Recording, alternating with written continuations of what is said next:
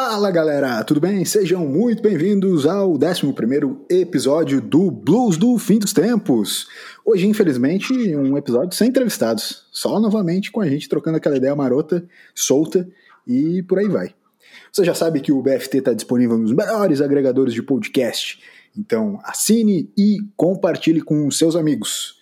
Eu sou o LS e para fazer esse 11 episódio, comigo, menino Toca, o nosso Dave Grohl brasileiro. Que honra ser recepcionado dessa maneira. Senhoras, senhores, muitíssimo boa noite, boa madrugada, bom dia, boa tarde. Tamo junto, passamos do décimo episódio. Sucesso. Também com a gente nessa noite, de certo calor, ainda aqui inverno, Toby. Fala, Toby, como é que tá, meu? Neymar, Neymar, Neymar. Quando toca, toca de primeira para quem? Pro Brasil abrir o placar. Esse é o episódio 11, a mesma dele, do menino Ney. Esse episódio será histórico. Boa noite. treinou. Treinou essa abertura aí. Eu tre... Não, eu acabei de procurar a letra no Google aqui porque eu não lembrava se era Santos ou Brasil, mas eu não ia falar Santos. Antes de mais nada, eu tenho duas coisas para falar, mas a primeira delas vocês, é, eu acho que vão compartilhar comigo desse momento especial. Ontem a gente deu a nossa primeira entrevista como podcast, né, para Stephanie. Então, muito obrigado, Stephanie, por ter tido um tempo com a gente. Ela fez várias perguntas, ela é estudante de jornalismo e a gente pô, adorou participar junto com ela. Deve sair matéria em breve e a gente compartilha com vocês assim que estiver no ar. Inclusive, mesmo Stephanie, um beijo para ela. Inclusive alguns segredos revelados nessa entrevista. Então, verdade, verdade. Virão notícias bombásticas. Aguardem. Teve segredo, teve momento existencial, teve pergunta do ouvinte. Foi fantástico. Eu queria aproveitar o episódio de hoje que estamos somente nós aqui para trazer um, umas, algumas coisas que eu andei procurando aí, achando na internet. E são duas listas, né? Então a primeira, a primeira lista são motivos para alguém, qualquer pessoa que tenha coração, amar o filme ET. Então já que o LS deixou claro aqui público que ele não gosta de ET, eu vou trazer alguns motivos aqui para ver se a gente faz ele mudar de opinião. Vamos lá, o filme ET é uma história que inspira ternura, carinho, transparência e cumplicidade. Um ensino sobre ética e amizade. Características que tendemos a perder ao longo da vida, principalmente nesse mundo caótico empresarial e capitalista que vivemos. Por fim, o próprio ET ele é muito fofinho e inspira muitas tatuagens e muitos bonecos de pelúcia, assim como o Toca tem um, né? Exato. E aí, Elias? Tem mais motivos? Tu acha que precisa acho, de mais? Acho que são motivos nobres, né, para se gostar de ET. Mas eu só quero deixar claro para nossa audiência, a audiência a qual se sublevou contra alguns dos integrantes desse programa, que são contrários a essa opinião de que ET é bom, e queria me explicar, dizendo que eu não tenho nada contra o filme em si, eu não tenho nada contra os ensinamentos que ele traz. Eu só tenho algo especificamente com o personagem principal, o personagem que dá nome à película. Tenho problemas com ET, talvez um dos personagens mais malas de toda a história do cinema. Cara, nunca. O ET ele pode ser tudo menos mala. Ele, ele é, ele é o, o amor em forma de extraterrestre. Ele estava dirigindo a bicicleta ou ele estava na cestinha? Ele estava na cestinha. Ok. Uma das cenas mais famosas do cinema mundial, né? Virou até, virou até logotipo de empresas. Só quero dizer ah, que se você tenta fazer a fotografia daquele jeito, a lua não fica daquele tamanho. Eu tenho a, a segunda lista aqui. São a lista de motivos para alguém que gosta de física. Gostar do filme Vingadores. Outro. tá aí. O cara trouxe uma lista. O cara trouxe uma lista para alguém gostar, que gosta de física, gostar de Vingadores. E vai me mostrar é... para tentar me convencer a gostar Mas de tu, Vingadores de física. Tu era um amante da, da, das aulas de física que eu lembro disso na escola. A gente, a gente leva a sério isso Para quem não, para quem não sabe, o LS e eu estudamos juntos. Muita aula de física a gente já, ou melhor, muito reforço de física a gente já fez fora do horário para chegar tinindo nas aulas. Quem colava mais de quem? Não, tem não cola colava. aqui. Não, vamos falar a verdade. Falando a verdade, abrindo o coração para ti. Eu sempre odiei a cola, porque assim como o ET me ensinou, o negócio aqui é valores positivos para a sociedade. Mas você sempre hum. odiou a cola porque você não sabia colar? Não, eu, particularmente, falando sério, eu não colava porque todas as pessoas que estavam ao meu redor eram mais burras do que eu. Toma, Toby. Que fique claro que sala. primeiro eu era da outra sala e eu, se estivesse na mesa, jamais sentaria perto dele. Né? Vamos à lista, então, para a gente não, não se perder aqui, porque Por essa lista que ela foi garimpada depois de muito estudo. Eu li vários uhum. artigos uhum. né, de grandes físicos renomados de tabloides ingleses que fizeram então matérias para colocar esse, esses assuntos aqui. Vamos lá. Cinco motivos. Motivo número um: energia do Homem de Ferro vem do seu reator ARC, um reator inclusive que foi inspirado em grandes reatores que tem aí por aí afora no mundo, inclusive no Brasil. E para por aqui a minha análise porque eu não li toda a matéria. Martelo do Thor, motivo 2. Gera correntes elétricas, foi forjado no núcleo de uma estrela, uma estrela que estava no final da sua vida, também muito interessante. Hulk e a sua radiação, sua força, devido à exposição à radiação gama. A teia do Homem-Aranha, que inclusive tem espécies de aranhas que dizem que tem a, a teia com a mesma força que o Homem-Aranha. Aquele pateta do Homem-Aranha, primeiro filme, faz lá movimentos com a sua teia para segurar um ônibus a alta velocidade, com milhares de toneladas, mas a, eles dizem que as aranhas têm essa mesma força, então foi inspirado na natureza. E por fim, o escudo do Capitão América, que, aliás, essa é para ti especial, né? Foi feita com vibranium. Tu que deve te lembrar muito bem da tabela periódica e vai ver que esse elemento não existe porque ele foi criado nos quadrinhos. Engraçado, a, a tabela periódica também é vários quadrinhos. Só queria deixar claro pro ouvinte que tu falou um esquema ali do Pateta e o Homem-Aranha. O Pateta não é da Marvel, é da Disney. E o Homem-Aranha, sim, esse aí é da Marvel. Certo. Agora ele é da Marvel. Foi da Fox, porém voltou. Tá. É da Marvel. Eu só, eu só fiquei sentindo falta do, de, de, alguma curiosidade física sobre o Lanterna Verde. O Lanterna Verde ele tem uma, uma característica que faz ele se juntar ao ET, uhum. que também tinha uma lanterna nas suas mãos. Ah, é verdade. Agora, agora tudo faz sentido. O ET Porque é da Marvel. O ET Pode é da Marvel. Ah, o ET é Marvel. Por que, que não chamaram ele, será? Cara, graças que o Lanterna Verde é da DC e a gente não vai rebaixar o nível falando da DC aqui no programa. Vocês já viram esses filmes da DC? Ou tem? Vi no cinema uma vez Lanterna Verde. Dias de luta, dias de glória, né? Não, total. Nesse caso, acho que agora, acho que agora era um bom momento pro Todd pegar o violão e nós tocar um som. então agora nós vamos de música. Vai de música aí, Alberto. É, cara, legal.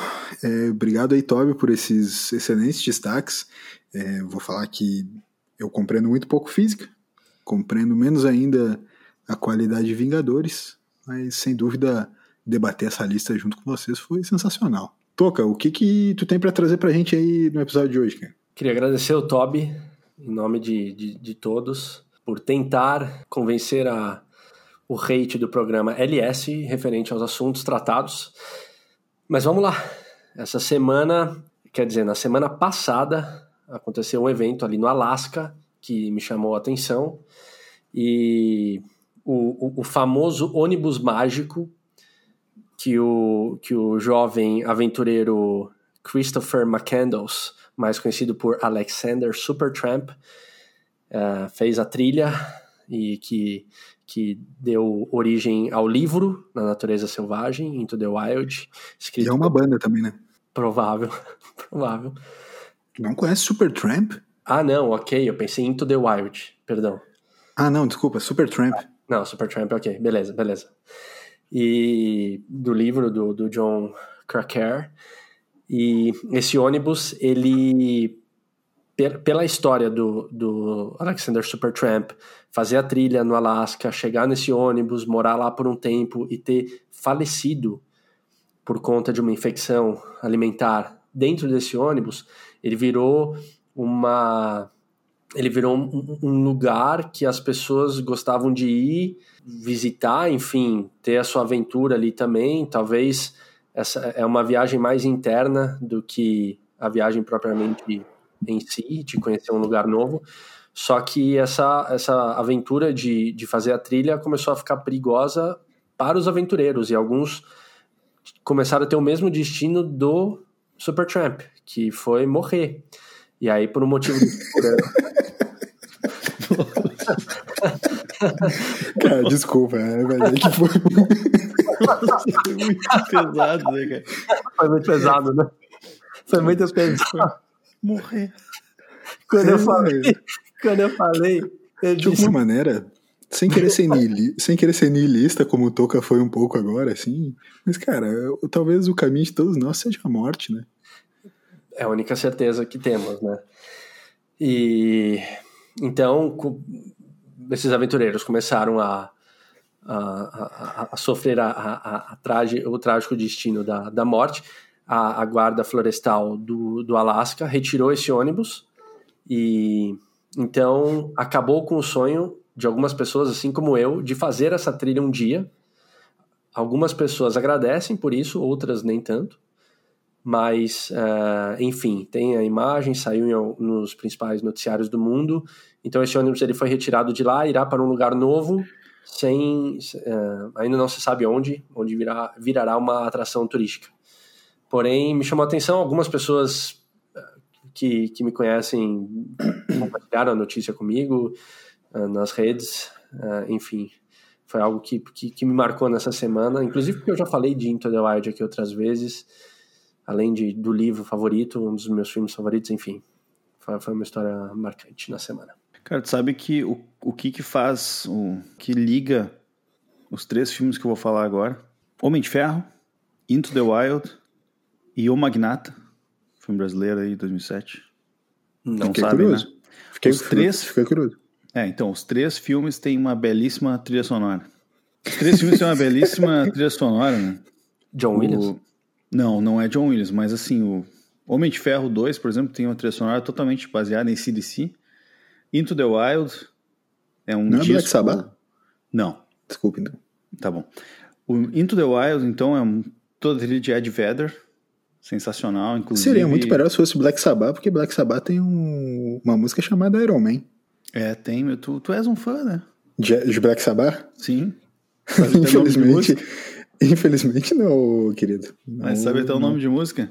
E o Magnata, trilha sonora de Charlie Brown Jr., dentre outros artistas brasileiros, como Dead Fish e outros tantos. Uhum, uhum. Então é essa ligação entre os três filmes aí. Cara, grandes dá, nomes da, da dá música. Pra dizer, dá pra dizer que são as maiores bandas de, de, dos respectivos países, né? Sim, acho que sim. Uma dos, uma dos Estados Unidos, a outra do, de Seattle? Que é um país por si só, quando se fala em rock. Seria, seria o Ed Vedder o, o chorão americano? É, é, é, sem o skate no pé, né? Eu acho que Verdade. ninguém se compara. É, o chorão. O chorão é, ninguém se compara ao chorão. O Ed Vedder, além de usar flanela amarrada no, na cintura, ele fazia manobra no palco. Eu fui num show do, do Pearl Jam uma vez. Confesso que eu até não vi se ele fazia manobras ou não, porque eu não enxergava nada. Infelizmente eu esqueci meu óculos em casa. E uhum. eu tava na, no setor mais barato. Então eu só ouvia mesmo o som. Vamos falar sobre isso eu, eu, de verdade agora, assim, esse esquema de ir, pra show e tal. Mas é, é, é, verdade, eu fui nesse show e na Arena do Grêmio. Estava sem uhum. meu óculos, porque eu fui de dia, fui com meu óculos escuro e, e, esqueci o outro no carro. E aí, na hora do show, ficou, anoiteceu e eu estava sentado lá no lugar mais longe que tinha e eu não enxergava absolutamente nada. Tá, eu só, só eu quero, assim, eu, quero então. eu quero entender qual que é a vibe de ir pra show, então, se tu não consegue ver nada. Não, eu não consegui ver nada porque eu tava sem óculos, cara. Não, eu não. Esqueci não. meu óculos. Mesmo, mesmo que tu tivesse óculos, tu ia conseguir ver nada. Ah, mas aí tem o telão, né? É, mas se é pra ver em telão, eu assisto no YouTube. Não, cara, o lance do show, assim, o único show até hoje que eu fui, que eu sentei muito longe, não, dois shows, que eu sentei muito longe do palco e achei muito massa, foi Bon Jovi e Coldplay. Hum. Porque Sabe Bon que... Jovi era só hits, então não importava hum. o lugar que tu tivesse, podia estar fora do estádio, tu ia estar pulando junto. E o Coldplay hum. tinha o lance das luzes e não sei o que, balão que sobe, coisa que explode, fogo de artifício. Então até foi legal ficar meio longe, que dava para ver um panorama de tudo, assim, né? Nesse show do Coldplay que você foi, eles tocaram uma música, porque eu, no show do Coldplay que eu fui, tinha um palco montado lá no final do, do, do estádio, digamos, né? Do, do, lado oposto do palco principal, que era um palquinho para eles tocarem umas três músicas versão acústica. Teve isso Fizeram, também? Sim, sim, foi da gravação de DVD que tu foi, né? Isso, exato. É, fizeram. Foi muito Tá. massa. Chamaram até um cara, né, pra tocar o, o teclado de uma das músicas, o piano. Você? Na Não, plateia? na plateia. Eles fazem isso em todo show, então. Então, na verdade, é um músico que fica na plateia fingindo que é um cara da plateia. Pode É, ser. eu tava conversando isso antes do, de começarmos a gravação com o LS. Inclusive citei com, com entusiasmo. Mas, pelo jeito, então, é, é alguém que sempre se infiltra na plateia. Tu tava um falando cara- de Coldplay antes com o LS. É, A, gente, tá- sim, a gente tava falando sobre Coldplay, que é o seguinte, cara, não foi nada combinado. A gente tava Cara, de tava Coldplay que nisso. é... né? Não, não, tu tava entrando ainda. É, a gente tava falando de Coldplay falando que ninguém gosta. O Toca trouxe essa teoria, achei ela muito boa. é, de que ninguém gosta de Coldplay. que filho da mãe. Cara, Coldplay é sensacional. O Toca trouxe, né? É, foi eu que trouxe. Coldplay é, é sensacional. Coldplay, Cara, ninguém, Radiohead. ninguém gosta de. Assim, ó, olha só, olha só. Vamos lá. Porque eu vou tentar ser cada vez mais claro e tentar me explicar sempre com alguns detalhes, porque senão alguns ouvintes podem né, me entender errado, né, praticar o hate contra mim, e não é isso que eu quero. Ninguém gosta de Coldplay. São fatos, é um fato. Calma, antes de vocês falarem, eu, eu vou, vou explicar. Você pode escutar Coldplay. Você pode ir pro show do Coldplay e curtir, pular, achar o Chris Martin um bom músico, o que eu não acho plausível, mas vamos lá, você pode achar. Letrista, bom letrista, Chris Martin? Talvez, vá lá. É, Paradise é um excelente hino. Ninguém gosta de Coldplay de verdade. Que você nunca vai ouvir alguém falar, cara, pá, vou botar aqui um Coldplay pra tocar. Ou, ah, minhas três bandas preferidas, ah, Beatles, Coldplay e Charlie Brown. Charlie Brown. Você não vai ouvir, você não vai ouvir ninguém falar disso. Então ninguém gosta de verdade de Coldplay. As pessoas só suportam Coldplay. Tá, mas olha só, eu quero voltar, quero voltar nesse assunto de shows. Por exemplo, eu entendo alguns shows a plateia ficar longe do músico. É, por exemplo, Paul McCartney, né? Como se trata de um cover, a plateia não pode ficar muito perto para para não ver ele direito, entendeu? Então, eu entendo isso. Mas outros shows, não, não tem por que fazer um estádio tão lotado. Tem que ser menor, uma coisa mais intimista, olho no olho, entendeu? Vendo a gotinha de suor. Os grandes shows, os shows históricos dos Los Hermanos, né? Com palcos intimistas, e Isso. mais enxuta, mas uma qualidade fantástica. Cara, qual que, qual que foi o show mais vergonhoso que vocês já foram? Vergonhoso eu digo no sentido, não é, desqualificando a banda em si, mas que vocês nunca contaram pra alguém e vão contar hoje no podcast. Eu fui no Ratos de Porão Mas Rato de Porão não é, pô, firmeza. em 2007, se eu não me engano, 2008. 2008. Comi um X-Egg. Primeira vez que comi um X-Egg. Obrigado aí, pessoal, que me ofereceu um X-Egg. Em 2008 foi a primeira vez que você comeu um X-Egg? É, porque aqui no, no Rio Grande do Sul não chamava assim, né? Ah, Aqui ok. é X e todos vai egg. Tá. Lá era uma grande, grande novidade botar um ovo num, num pão, né? Aí, nossa, X-Egg. E foi Ratos de Porão, foi muito ruim.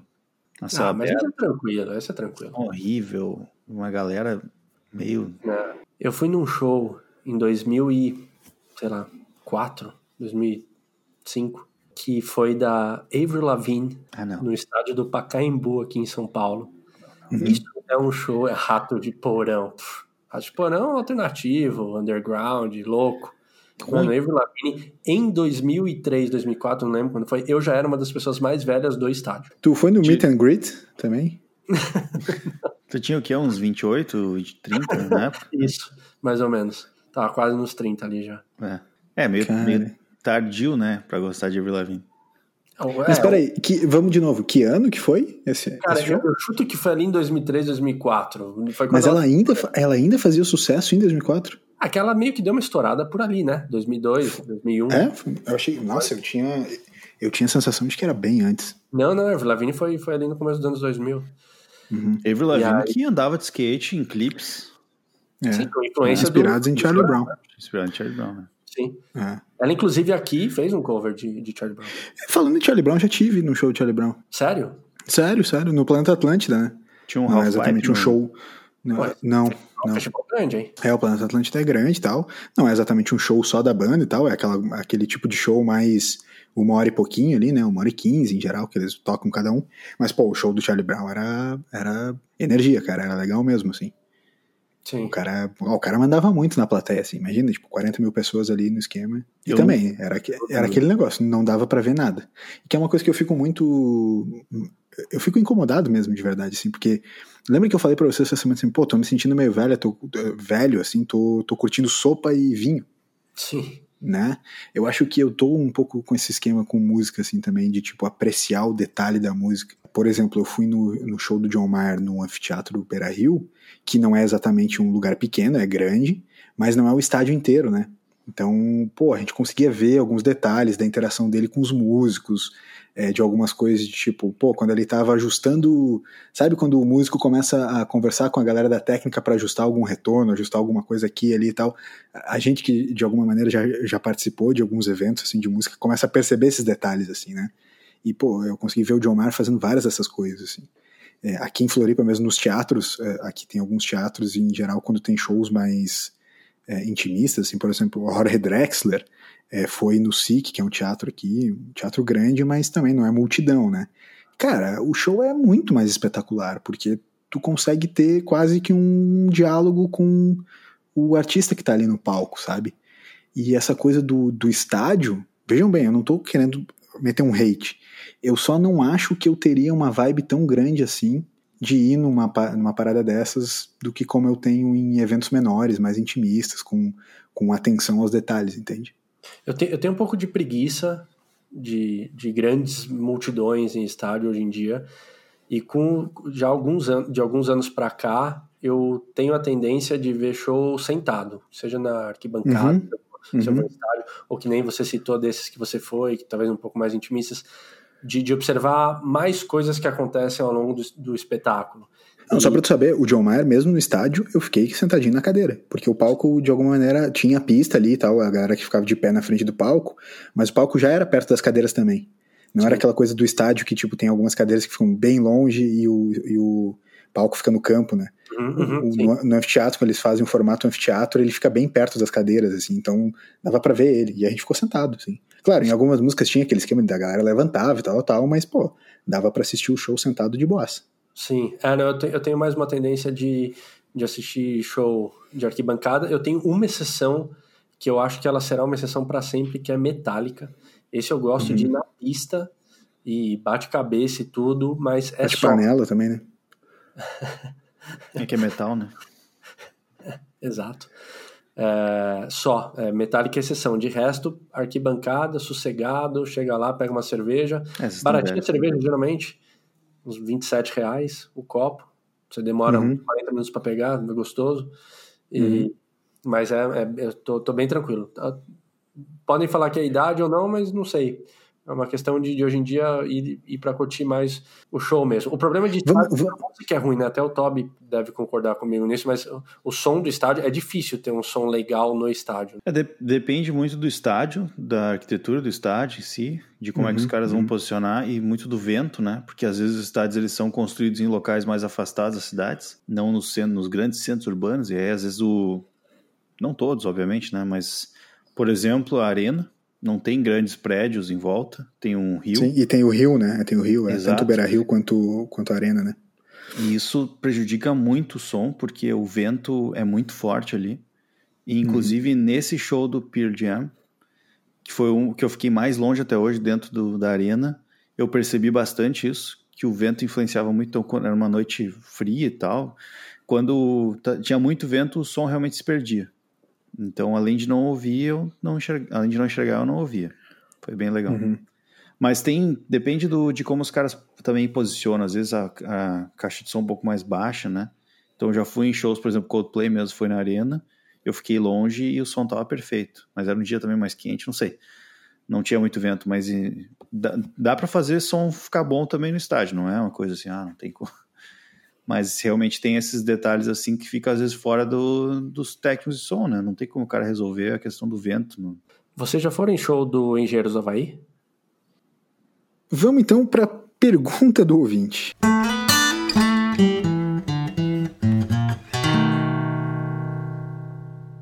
Buenas, pergunta do ouvinte. Chegamos.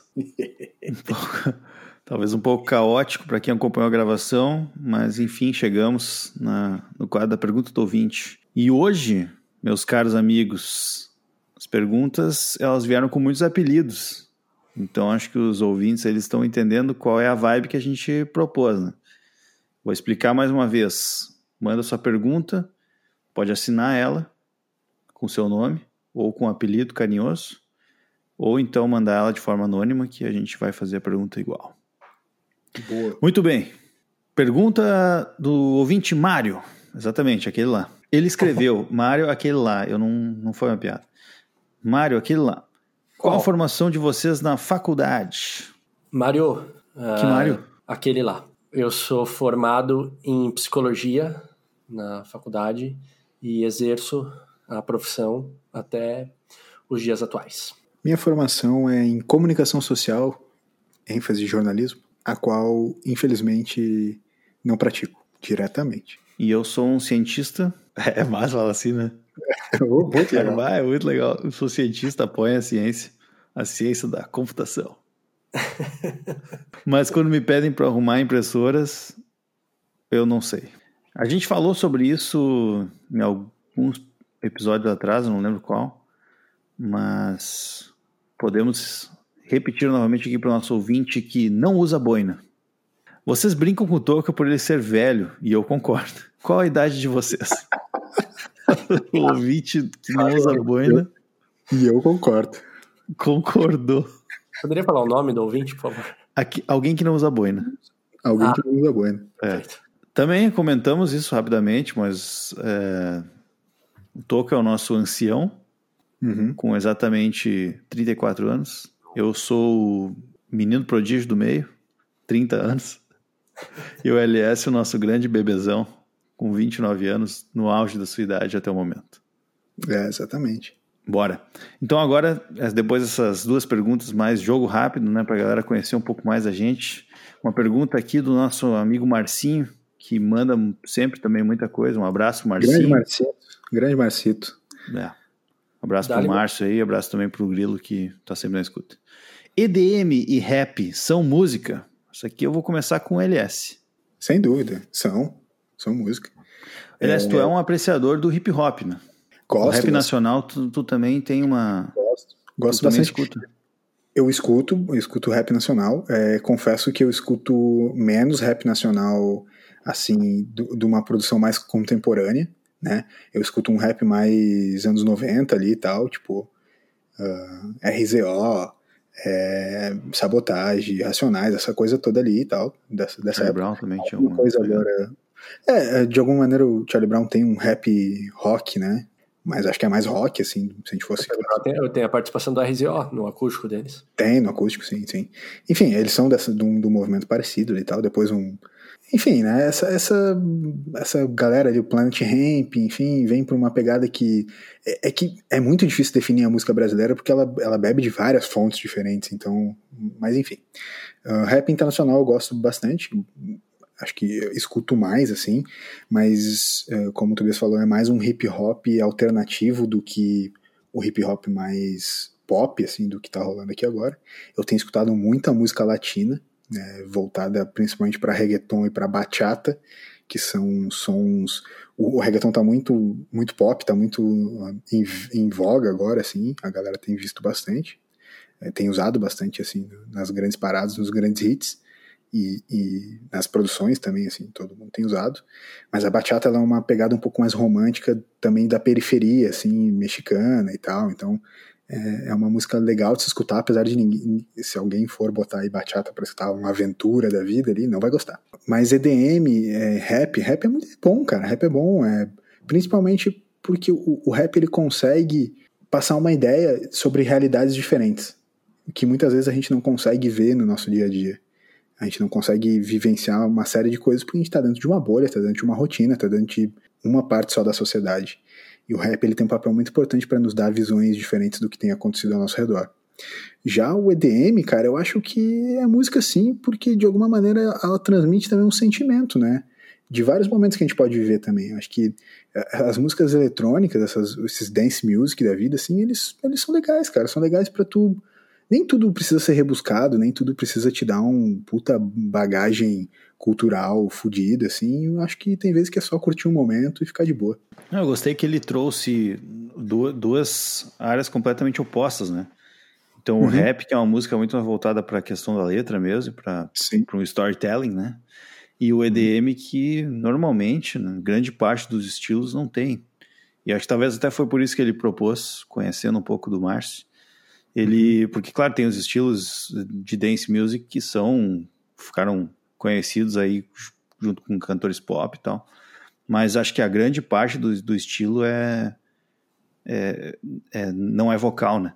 E aí uma vez eu, eu tinha um colega de, de serviço, de trabalho, que ele era DJ de música techno e um outro estilo que eu realmente não vou lembrar agora, mas que ele produzia os sons dele, assim. Cara, era muito louco, ele mostrava como é que ele produzia. Ele era um cara de São Paulo, ele tava, trabalhou só num projeto com a gente, e aí ele tinha os equipamentos dele, ele mostrou tudo. Meu, uma doideira, cara. Com certeza é música, sabe? Uhum. Não gostava do estilo assim, não, não, não ouvia, mas aquele estilo especificamente, mas, cara, o, o cara produzia, o jeito que ele produzia era muito, muito interessante. Não, é, eu, eu queria só trazer, tipo, nisso que tu tá falando, por exemplo, é, é que hoje a, a, música pop, ela tem uma série de fórmulas já de, vejam bem, entre aspas, sucesso, né? Ela, é, ela é muito parecida em vários aspectos e as pessoas consomem músicas estruturalmente muito parecidas na música pop, principalmente voltadas para essa no EDM ali, né, no, no, dance music, assim. Mas, por exemplo, você tem, que nem o Todd tava falando desse cara, é DJ, gente que, que, que produz música eletrônica de altíssimo nível e trazendo é, é, composições e, e, elementos, e elementos musicais que não são comuns. Por exemplo, tem o Daft Punk nesse último, no álbum mais recente deles, o Random Access Memories, é, tem uma série de, de sintetizadores que são analógicos. Eles fizeram música com sintetizador analógico, não, não tem nada de computador ali. É, tem os caras do Disclosure, que, eu, que, cara, o que eles criam com música eletrônica é uma obra, é muito bom. É, tem uma conexão Sim. total entre, entre todas as coisas. É, Caracal, que é um, um, não é o último, não é o mais recente álbum do Disclosure, é, tem uma série de, de, de cantores pop junto com eles, mas, pô, a base eletrônica é muito boa. Então, acho que tem que se valorizar, sim, a criação de, dessa galera. Para não ser repetitivo, eu lembro de um, de um marco em 97, quando o Diário de um Detento do Racionais ganhou o, o VMB aqui no Brasil, com uh, que era escolha da audiência, que era o principal prêmio da, da noite. E, na verdade, ele era meio.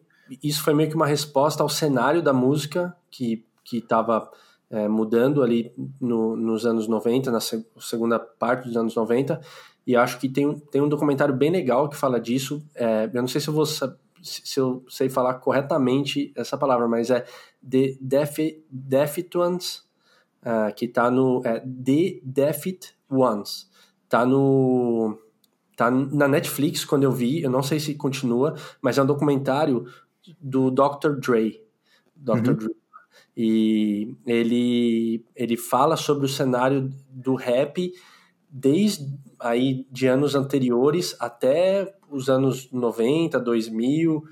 É, e aí é bem legal porque ele vai dando o contexto histórico de como que o rap, de todas essas questões sociais que ele traz também, como é. ele foi construindo, aumentando e se tornou uma força, principalmente nos anos 90, com, com o enfraquecimento de, de outros estilos musicais, como rock, grunge, enfim.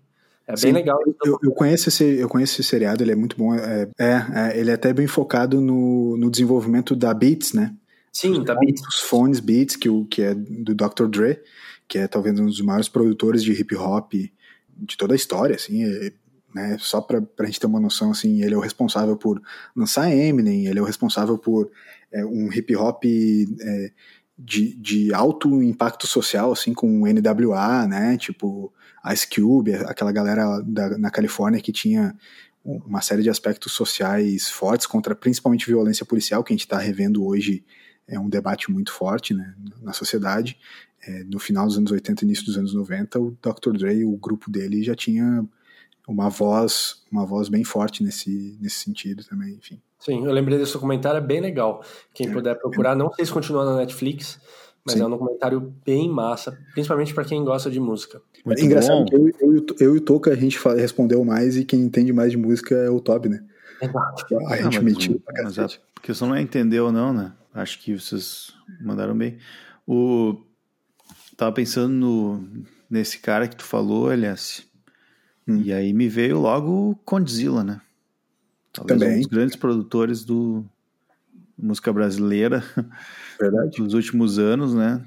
Sim. Claro, respeitando o estilo, né, que ele produz. Quero... Mas é inevitável que o cara é um o, ca... o cara o cara é bom, né? Por mais que tu goste ou não do estilo, eu não não gosto, mas enfim, pô, o cara, a quantidade de coisas que o cara produziu e produz tem que se entender que a revolução que o Condzilla trouxe, e eu, eu, vou usar de novo a palavra revolução, o Condzilla revolucionou é, a cena da música de periferia, e eu não vou falar só funk, porque não é só funk, a música da periferia brasileira, o Condzilla revolucionou, foi uma revolução audiovisual, não foi só de áudio, não foi só de produção musical. O canal do YouTube dele é um dos, dos mais influentes do mundo hoje, do mundo, não é só do Brasil.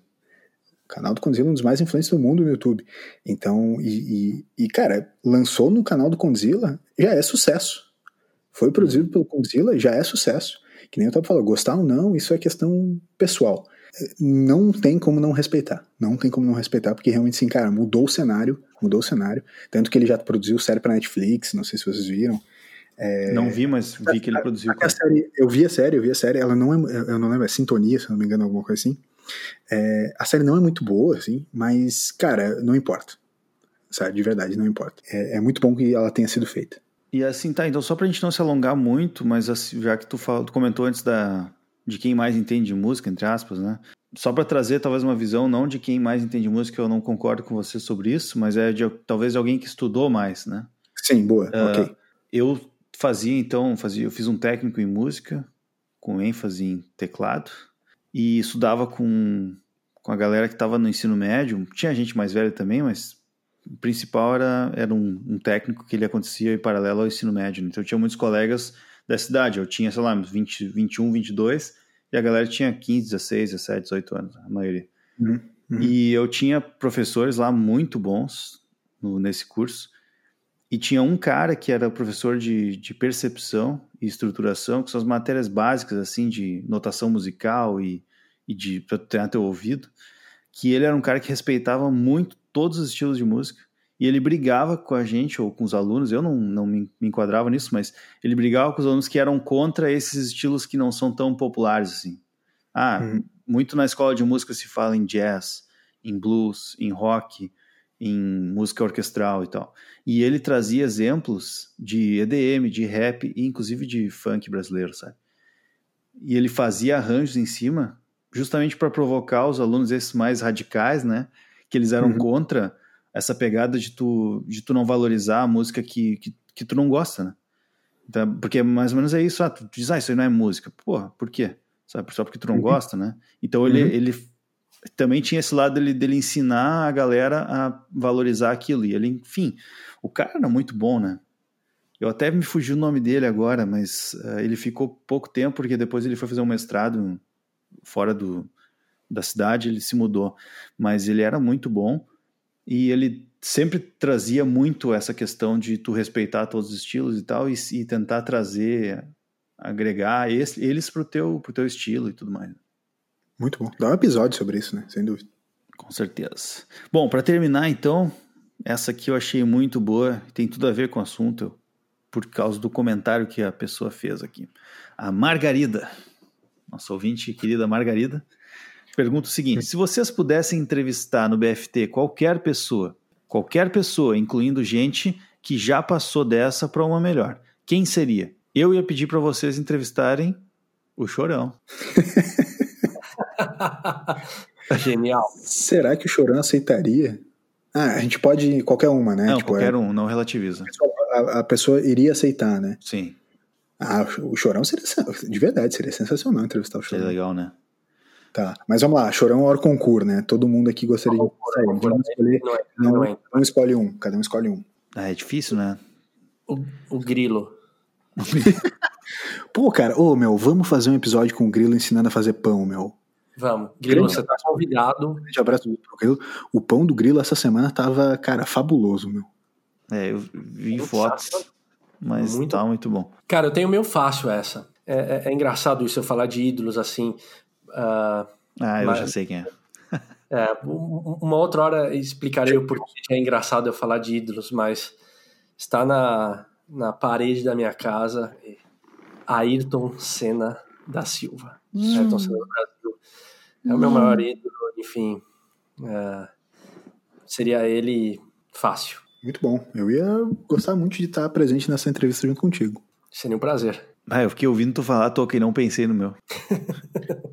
eu fiquei, bah, ele vai falar de cena, vai- mas eu sei, mas eu quero ouvir igual. e não pensei.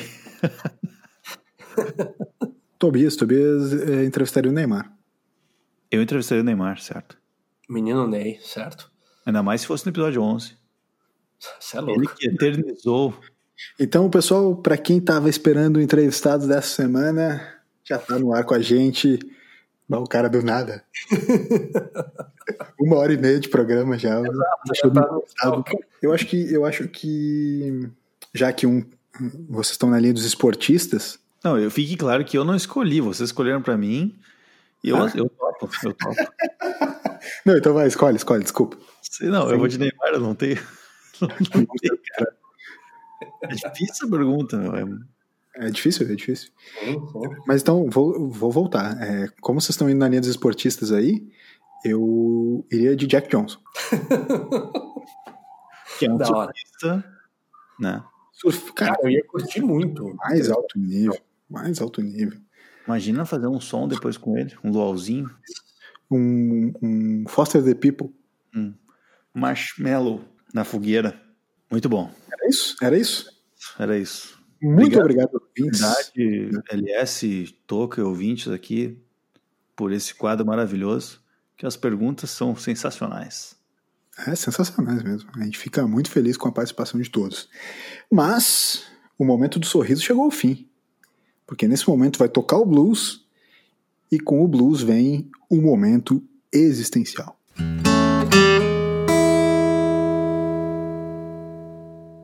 Senhores, senhoras, vamos ao, ao momento existencial. Esse episódio 11 é o seguinte: ou vocês nunca mais vão poder se depilar, ou vocês vão ter que tomar banho a cada 10 dias para a vida inteira.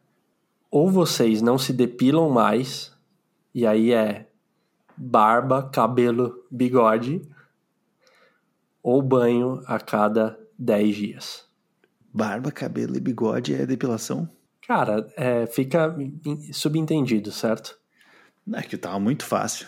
E aí tu vai lá e agora tu, tu deturpou a depilação, botando barba, cabelo e bigode, uma coisa nada, nada a ver. Nunca fiz meu. Nunca cortei cabelo com cera quente. Não faz sentido nenhum isso que tá falando, Toca. Mas, cara, eh, vamos lá, de novo. É, ou a gente nunca mais pode cortar o cabelo e a barba e o bigode. Corrigir, né? Vamos corrigir o Toca, porque depilação. faz na verdade, essa pergunta eu quis incluir também o público, porque aqui a gente só tem homem. Mas eu gostaria de incluir o público feminino nas respostas? É porque Entendi, tá? o público feminino me responde no, no Instagram. Então, se eu fizesse uma pergunta muito direcionada desse jeito, seria mais para o público masculino. Então, eu gostaria de englobar todos. Por isso que no final eu coloquei barba, cabelo, cabelo e bigode, porque daí engloba ambos. Não, eu ente- eu entendi, cara, entendi. Tá, se eu cortar o cabelo, eu só posso tomar banho a cada 10 dias. Sempre a cada 10 dias. Cara, eu, eu pararia de me depilar. E cortar cabelo, enfim. Você é louco. Cabelo crescer muito, barba crescer muito. Imagina, cara, tu ia ter que botar um coque samurai. Não, meu cabelo não cresce tanto assim. Rapaz, a gente tá falando. Quantos anos tu tem? 29. Tu Cara, respondeu. é- é- lembra, lembra que, tô te falando, cara. Não, meu, cabelo, meu cabelo não cresce desse jeito aí, cara. 50 eu anos. não, Eu... eu não, não, não importa, cara. Meu cabelo não ia ficar grande, cara. Ele ia ficar tosco. Ele ia ficar tosco. Feio pra cacete. Mas daí o boné tá aí pra isso. O menino Toca tá aí pra isso. O menino Boina tá aí pra isso. Agora eu tô entendendo. Ele, ele tá querendo fazer um, uma implementação cultural da boina nas pessoas. Acho que sim. sim.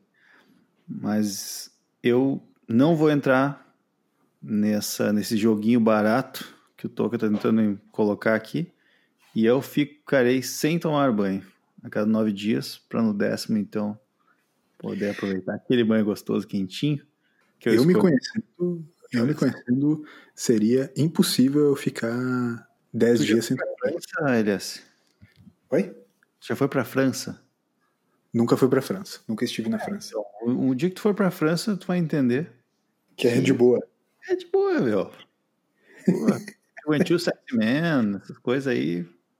Rexona, Bozano. Cara, eu vou te, eu vou te dar uma. Eu, eu sei que tu tem barba também, mas chega um certo ponto com a barba no volume que a minha tá, que se tu fica mais de um dia sem tomar banho, ela fica insuportável. Tranquilo, eu faço a barba, porque eu vou poder fazer. Tu não tá entendendo, cara.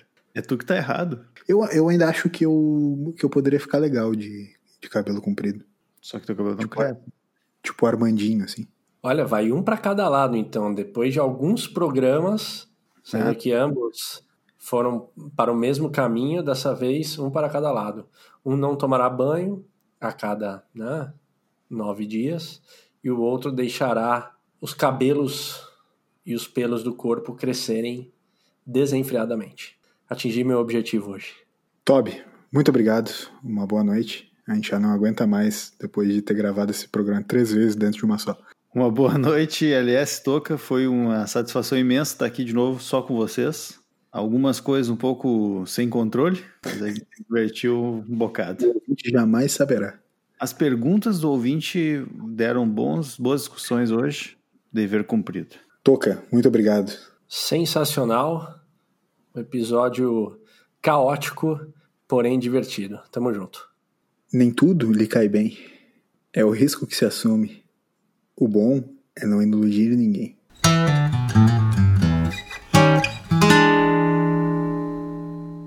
Zóio de Lula, mete só, mete só o tan, tan do reggae. Tan, tan, Zóio de Lula? Tan, tan, ah, é isso aí mesmo.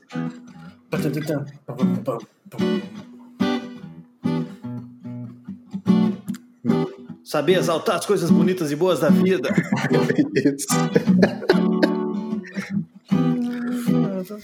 que fosse. Tu me apresenta que amanhã te dava até um doce. Sem roupa ela é demais, também por isso eu creio em Deus. Ainda bem que eu trouxe até meu guarda-sol. Tenho toda